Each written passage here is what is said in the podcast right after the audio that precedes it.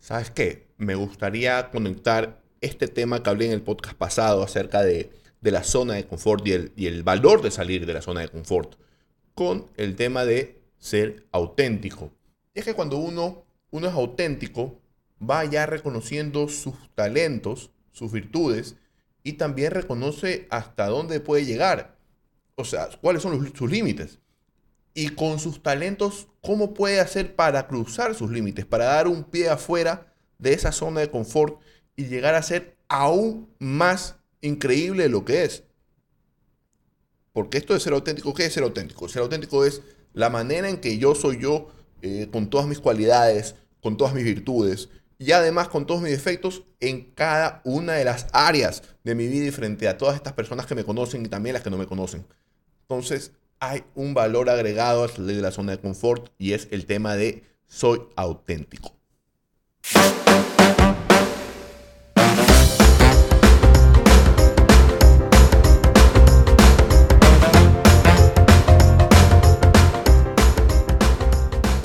Hola, hola, hola, ¿cómo están todos? Bienvenidos una vez más al podcast de Family Force.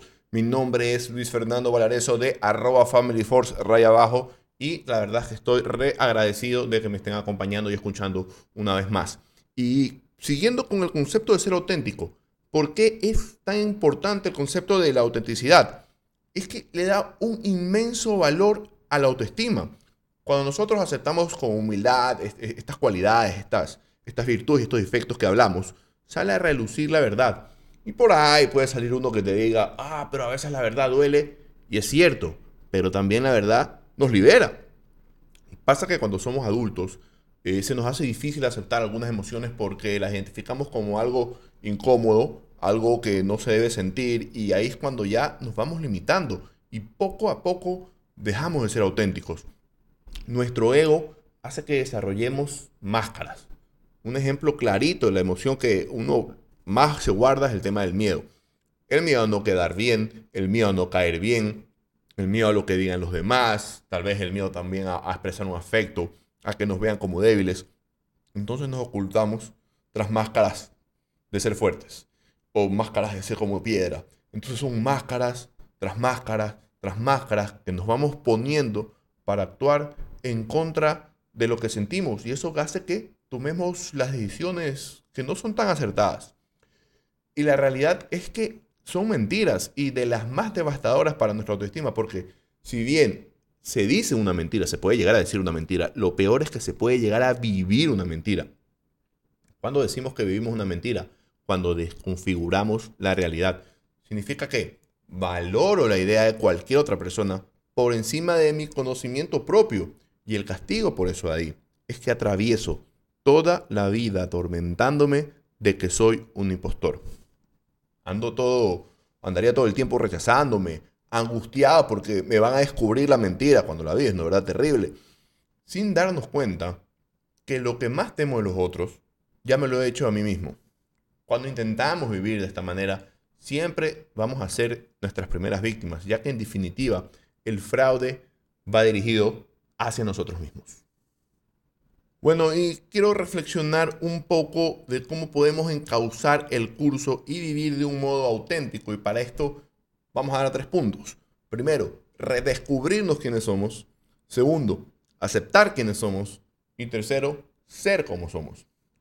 Digo redescubrirnos quiénes somos porque no es lo mismo lo que tú querías hacer cuando tenías 15, cuando tenías 18, cuando tenías 25, 30, 35 y así subiendo las edades a los, a los 15 de pronto quería ser futbolista, a los 18 ya quiere ser abogado, a los 25 luego cambias y quieres ser periodista, a los 30 quieres ser escritor y así vas cambiando y no hay ningún problema.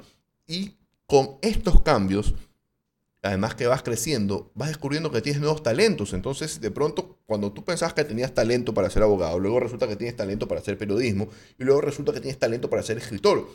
Vas descubriendo qué es lo que quieres hacer en la vida, vas descubriendo cuáles son tus talentos y también vas descubriendo cuáles son tus defectos.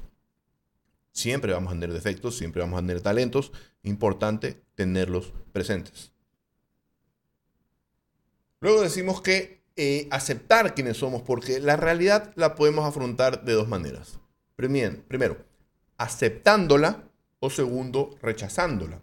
Cuando tú aceptas tu realidad, cuando tú aceptas tus emociones, cuando aceptas eh, tus talentos y tus defectos, entras en un estado de paz, que lo que te llega es, finalmente, lo que te llega finalmente es a conocerte a ti mismo y tener esa ambición y esa motivación para que en el futuro puedas con lo que eres lograr algo, llegar al punto que tú más quieres.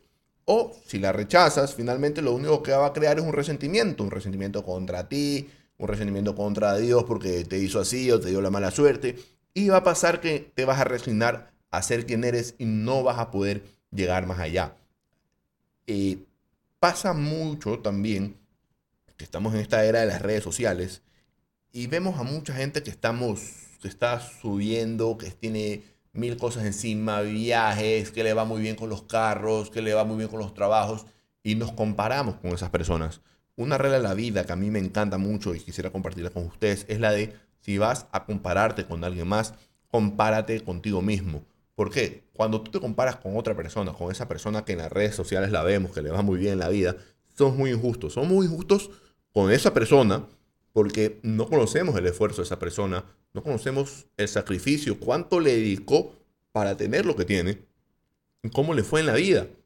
Y somos injustos con nosotros mismos porque de seguro no pasamos por la misma historia de vida que esa otra persona. Nosotros somos únicos, irrepetibles en este mundo y tenemos una vida que nosotros mismos la vivimos. Nadie más la va a vivir. Entonces es algo que no debería preocuparnos. Si te vas a comparar con alguien, compárate contigo mismo. Esto es mirarse al pasado y ver, ¿sabes qué? Hace cinco años era yo de una manera y ahora soy de otra. Y ahí depende de uno. Si tú te ves que no te va tan bien, es importante ver en dónde te has equivocado y aceptarlo. Si tú te ves mejor, es importante ver dónde has atinado y mejorarlo aún más. Eso es aceptar quiénes somos. Finalmente está ser quienes somos. Y es que la buena autoestima exige algo de coherencia, ¿verdad? Y aquí vendría a significar que el sí mismo interior y el sí mismo que le ofrecemos al mundo deben concordar. No basta solo con conocerte, debes saber también quién eres. En ese momento vas a construir literalmente un camino que lleva hacia tu propósito de vida. El Ikigai ahora que está muy famoso. Eh, este propósito de vida, tu camino hacia el propósito de vida, vas a descubrir esa convicción por la que tú estás dispuesto a luchar. Y una vez que tengas esa convicción, no existirá nada que te detenga. Ahora, para terminar, yo quiero preguntarte a ti. Redescúbrete. ¿Quién eres tú como pareja? ¿Quién eres tú como profesional? ¿Qué eres tú como amigo? Acéptate. ¿Cuáles son tus talentos y cómo los has potenciado? ¿Cuáles son tus defectos y cómo trabajas en ellos? Y finalmente, ¿para qué estás dispuesto a luchar?